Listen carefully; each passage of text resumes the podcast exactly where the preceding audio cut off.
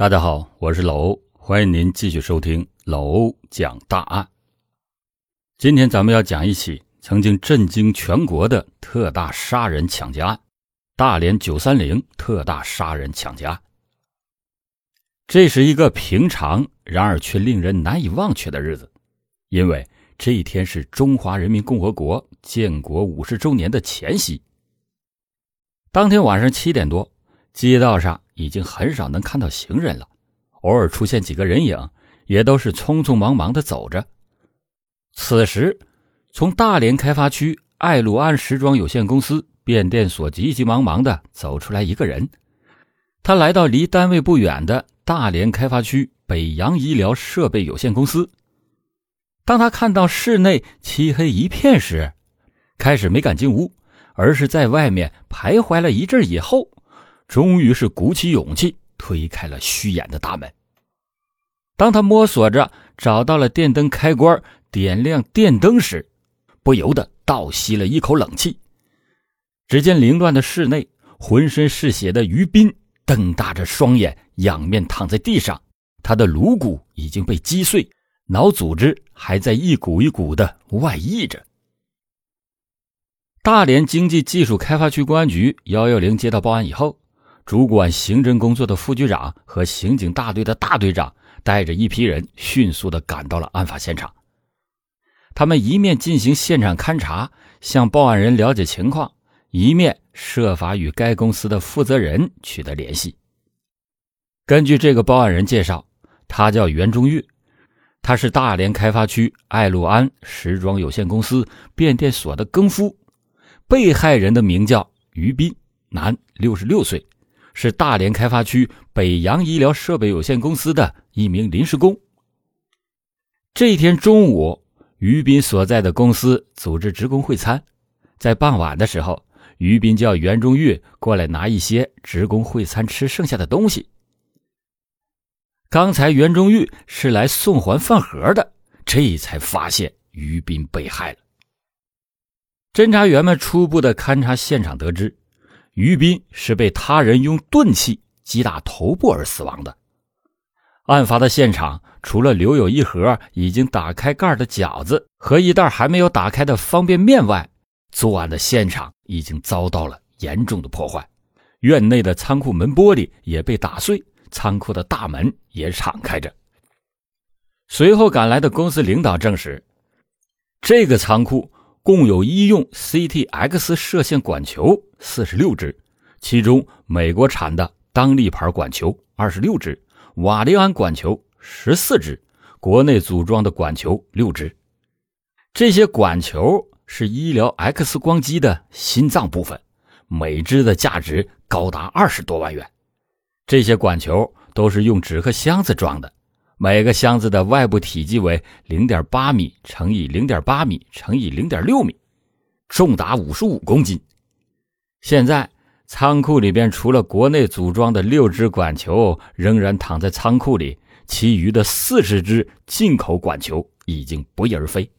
丢失的管球总价值在一千多万元。非常的明显，这是一起典型的有预谋的特大杀人抢劫案。这起案件不仅是大连市建市一百年来前所未有的，就全省来看，也是建国以来最大的一起杀人实物抢劫案。在全国，这样的案件也十分的罕见。公安局的领导开始组织警力进行全面的现场勘查、检验、尸体解剖和现场调查走访工作，侦破工作连夜的展开。伴随着一轮冉冉升起的太阳，中华人民共和国迎来了建国五十周年的大喜日子，全国人民都沉浸在无比喜悦的气氛当中。可是，大连市公安局的侦查员们无暇顾及这些，由于案情特别重大，他们一面向辽宁省公安厅报告案情，一面集中了市区两级侦查员。大连市公安局又抽调了市刑警支队一大队和三大队的。四十多名侦查员赶赴大连开发区，大连开发区公安局也调集了全局七十多名侦查员集中待命。经过了解，侦查员们得知，为了欢庆建国五十周年，九月三十日上午，大连开发区北洋医疗设备有限公司全体职工在一起会餐。下午两点左右，他们单位的职工全都下班了。下午四点左右的时候，于斌让袁中玉来拿一些单位会餐吃剩下的东西。下午五点多，于斌还往家里打过电话呢。袁中玉是在送还饭盒的时候发现于斌被害的。市公安局立即组织召开了案情分析会，他们根据了解到的情况，推断出于斌的死亡时间应该是在九月三十日的晚上五点三十分到七点三十分之间。他们还了解到，于斌原来是大连开发区七六零研究所的党办主任，退休以后。在一九九九年八月三十日，经人介绍，来到了大连开发区北洋医疗设备有限公司担任更夫。这个公司同时雇佣了两名更夫交替上班，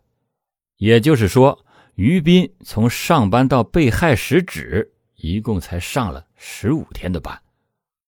如果再从案发现场门窗完好的情况上来看，基本上就可以推断出。是于斌主动打开大门的，让犯罪分子进的屋。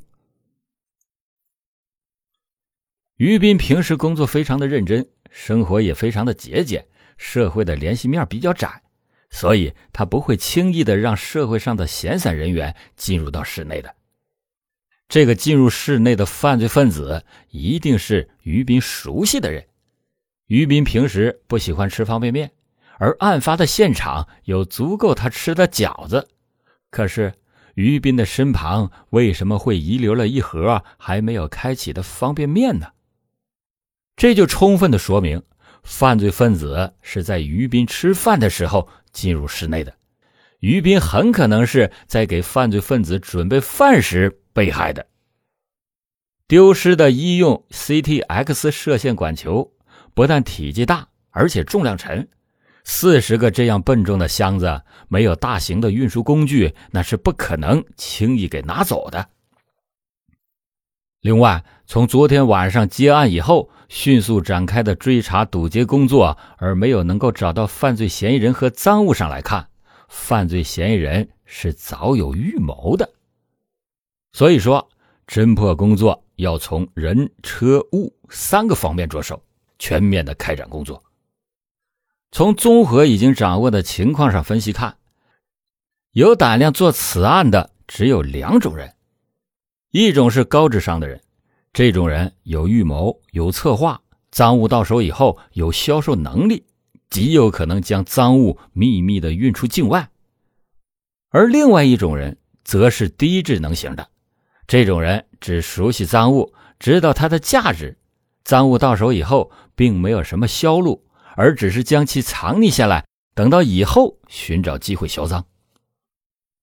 根据省市领导的部署和要求，立即成立了侦破“九三零”特大杀人抢劫案的专案指挥部，同时抽调了大连市公安局刑警支队一大队、六大队和开发区公安局刑警大队的一百零六名干警，组成了十八个侦破组，全面的展开侦破工作。伴随着庆祝中华人民共和国五十周年的喜庆锣鼓，九三零特大杀人抢劫案专案指挥部向全体侦查员下达了作战的命令，安排第一路人马在公司内进行全面的排查，寻找重点人物，挖出犯罪嫌疑人。根据案情分析，这起案件应该是内部职工。或者是了解、熟悉内部职工的人做的案，所以指挥部就将精兵强将、大连市公安局刑警支队一大队和六大队的侦查员分成了十个小组。从十月二日开始，首先对北洋医疗设备有限公司共计七十八名职工进行了全面的排查，然后按照指挥部的统一要求，对公司所有的人员。九月三十日下午四点三十分，一直到七点三十分的活动情况，定时定位核查准确，直到最后做出结论。其次，虽然公司人员仅仅有七十八人，但是与外公司、外单位有业务来往的人员情况非常的复杂，其中有业务往来的单位有六十多个，涉及到人员三百二十多人。这些人员当中，大部分也都是了解公司情况的，因此侦查员们以公司人员为中心，向外辐射，最大限度的开展排查工作。第三，经过摸排工作，到十月七日。在七十八名职工当中，只剩下二十一名职工没有办法说明，或者是不能说明他们在特定的时间在做什么，也没有足以让侦查员信服的证人证明他们不在案发现场。到了十月九日，部分职工无可奈何的讲出了那个特定时间他们所在的地方，也找出了证人，但是。还剩下十三名职工没有办法讲清自己究竟是在干什么。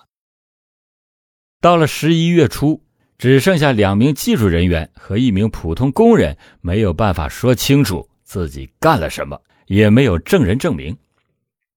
在这么大规模、艰苦细致的摸排工作中，他们查清了不少有违法违纪行为的职工，并且列出了三名重点犯罪嫌疑人。排查的工作仍然在紧张的进行着。指挥部要求他们摸排车辆、堵截追踪、全线控制。专案指挥部根据被抢物品的数量和包装体积的大小，经过走访了解以及技术人员的现场实验分析以后，认定犯罪嫌疑人抢劫时用的是六吨以上的大型货车，并且将赃物一次性给运走的。为此，指挥部决定从以下几个方面同时开展工作：一是陆路方面，九月三十日案发当天晚上，通过大连市公安局调度室向各个交通卡点通报案情，进行堵截；同时又派出了四个小组，分别从大连到沈阳、大连到哈尔滨、大连到营口、盘锦、北京，以及大连到丹东四条路线上的所有出口。进行调查走访布控，凡是出口有录像的，分别复制出九月三十日晚上五点以后车辆运行情况的录像带。他们一共复制了二十四本录像带，后来经过排查，都一一的给否定了，并没有发现任何的疑点。二是，在水路方面，九月三十日晚上十点，侦查员把大连市内四个港口、七个码头进行了全面的布控堵截。为了查清集装箱内的货物情况，专案组调取了所有的报关单进行排查核实，但是也没有发现可疑的物品。从发案的时间短、赃物笨重上分析，犯罪嫌疑人很有可能在雇佣货车的同时，也雇佣了民工搬运赃物。为此，专案指挥部派出了侦查员，先后调查了周边的劳务市场，可是。还是没有发现任何可疑的线索。专案组要求第三路人马堵截赃物，全面的控制，防止出境。九三零是一个极其特殊的案件，犯罪嫌疑人杀人以后抢劫的赃物虽然价值极高，但是就其本身来说，是应用范围极小的物品。医用 CTX 射线管球只能应用到 X 射线机上，这是一个非常特殊的专业产品。如果不是本行业的人员，那是不会购买它的。针对这一特点，市区两级公安机关的领导召开了全市各县市区边防大队长会议，进行部署。在严防赃物流往境外的基础之上，专案指挥部。着重控制国内的销赃渠道，对通过公司内部人员扩展出的与管球有关的单位、个人予以布控，发出协查通报一百多份。同时，为了广泛的发动群众参与破案，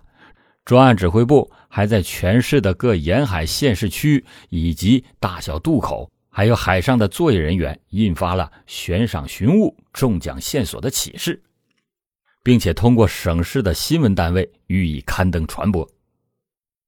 与此同时，由大连开发区公安局刑警专案中队负责调查全国使用 CT 管球单位和医疗机构的有关情况，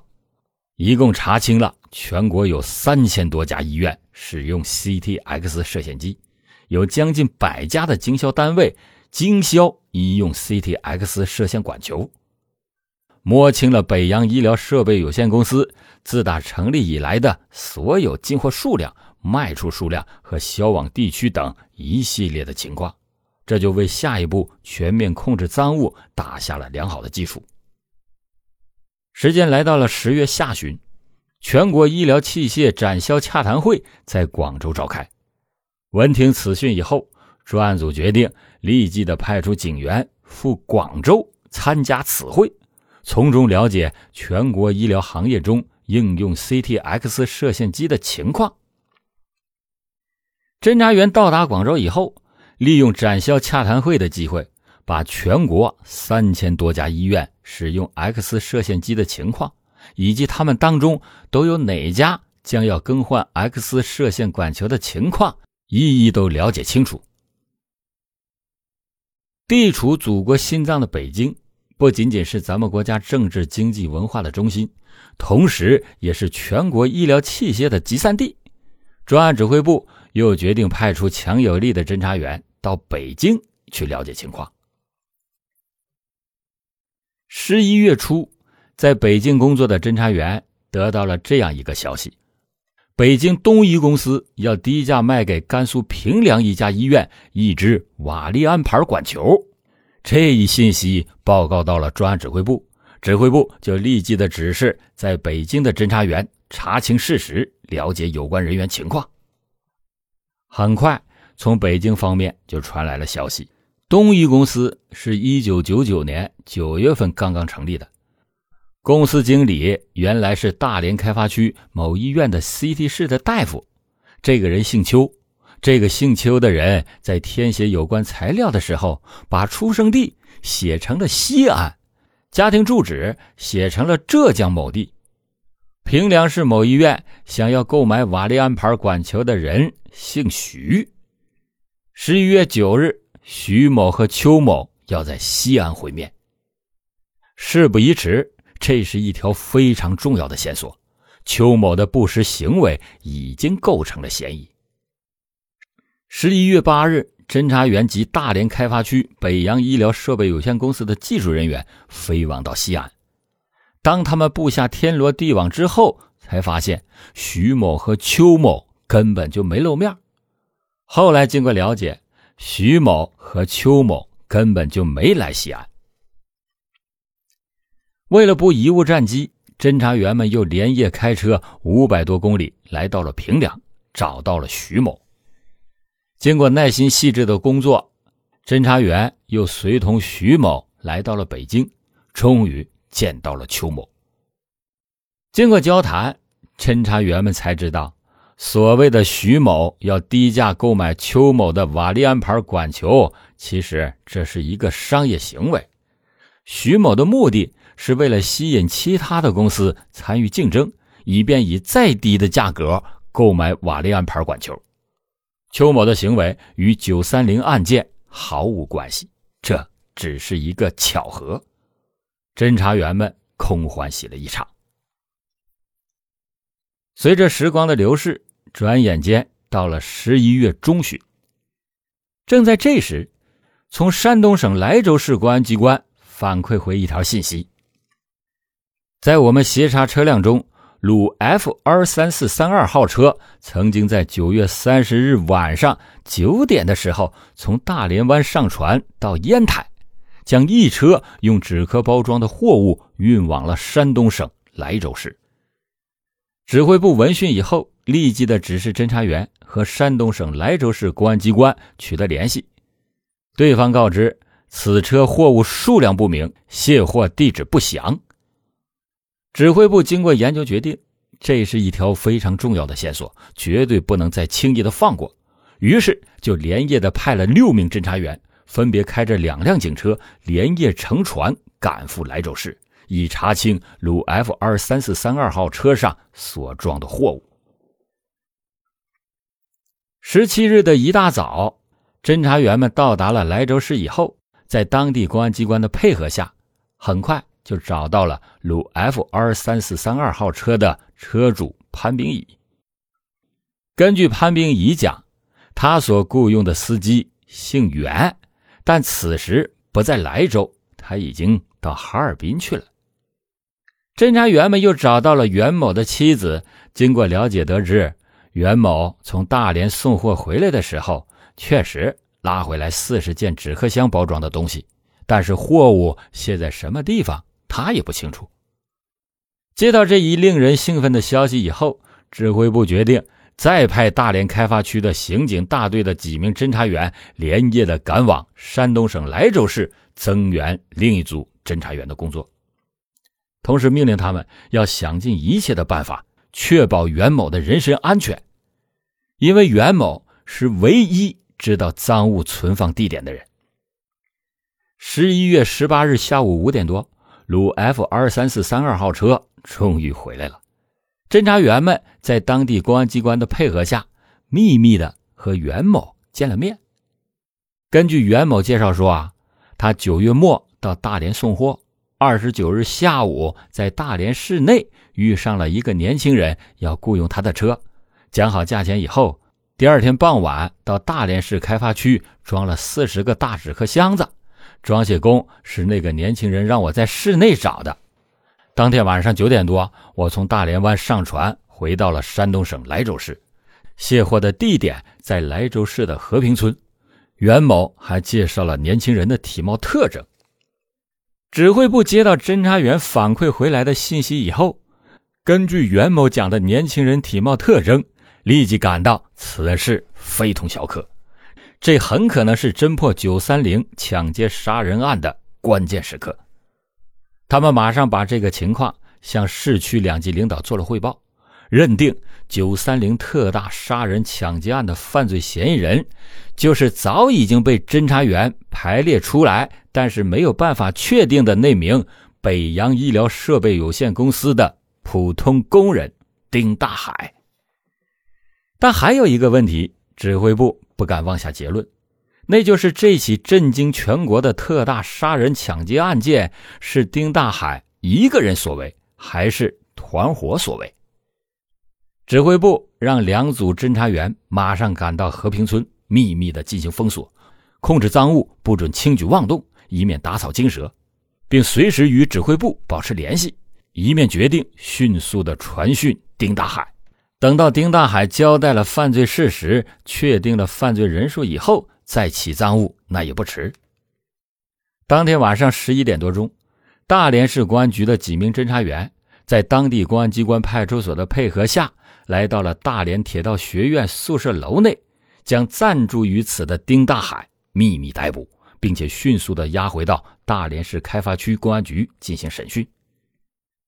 经过一个多小时的较量。在强大的攻势压力下和大量的证据面前，犯罪嫌疑人丁大海不得不臣服地对侦查员们说：“你们太厉害了，没有想到会在这么短的时间内被你们抓到，我只好是老实交代了。”丁大海供认，他说：“啊，我是山东省莱阳市一个农民的儿子，一九九九年七月从上海医疗高等专科学校毕业以后。”被分配到大连开发区医疗设备有限公司工作，当时给我的工资标准是每个月六百元，这点钱根本就不够花的。我需要用钱的地方太多了。在上班的时候，我就发现单位仓库里有一批 CTX 射线管球，我知道这些东西非常的值钱，就在上班一个月以后，开始琢磨着把这些东西给抢到手，然后弄到国外去卖钱。从九月中旬开始，就计划着抢这批货。我先是买了手套、铁锤、三角刮刀等作案工具。在二十八日那天，先是大张旗鼓的让我们单位的同志替我买了一张回老家的船票，说是回家过十一，以便制造案发的时候我不在大连的假象，然后再悄悄的销毁船票。二十九日，我躲到了大连市开发区，开始物色货车。在街上正好看到了一辆鲁 F 牌号的车，虽然我不认识这个司机，但是我知道这是我家乡的车，于是就灵机一动，心想这正是千载难逢的好时机。如果我雇佣了这台车，即使是将来案发以后，大连警察也很难找到山东这么一个小地方的车，所以我就花高价与这台车的司机谈好了价钱，与他约定三十日下午四点在大连铁道学院门口集合，同时让他在街上随便找四个劳力，工钱由我来付。第二天，这四名司机就带着四名力工准时的来到了集合地点。我就带上事先准备好的作案工具来到了单位。进入单位以后，正在值班的于斌见我回来了，就问我干什么。我说回来取点东西。于斌见我还没有吃饭，就拿出方便面准备给我做饭吃。这时，我趁于斌不备，便把他给杀死了。又到院内砸碎仓库上的玻璃，钻进仓库内把门打开。让那四名力工把四十只进口的 CTX 射线管球装上了车，便直接开到了大连的码头，直接上了客货混装轮船。我呢，则在大连港乘上了另一艘船，先期到达山东省烟台港口。我化了妆以后，等那艘客货滚装船到达烟台，我便上船接车，一直把他带到和平村我亲属的家里，把抢来的赃物隐藏起来了。我原打算把这些东西弄出国外去销赃，可是看到你们查得紧，就按兵不动，想等风头过去以后再销赃也不迟。可是没有想到，还是被你们抓住了。经过一夜的审讯，十一月二十八日早上八点，在确定九三零特大杀人抢劫案系丁大海一人所为时，指挥部下达了起赃的命令。十一月二十一日早上八点，身披万道霞光的“银河公主号”客货滚装船，伴随着初升的太阳，缓缓地靠近了大连香炉礁码头上。还是那辆鲁 F 二三四三二号解放牌加长车，满载起货的赃物又驶回了大连，在一阵阵鞭炮和群众的欢呼声中，再次开到了大连开发区医疗设备有限公司。四十只医用 CTX 射线管球完好无损的被送了回来。两千年三月二十四日，大连市中级人民法院依法公开审理了丁大海抢劫杀人案。法庭认定丁大海抢劫杀人罪名成立，判处其死刑。好了，感谢您今天收听老欧讲大案。老欧讲大案，警示迷途者，唤醒梦中人。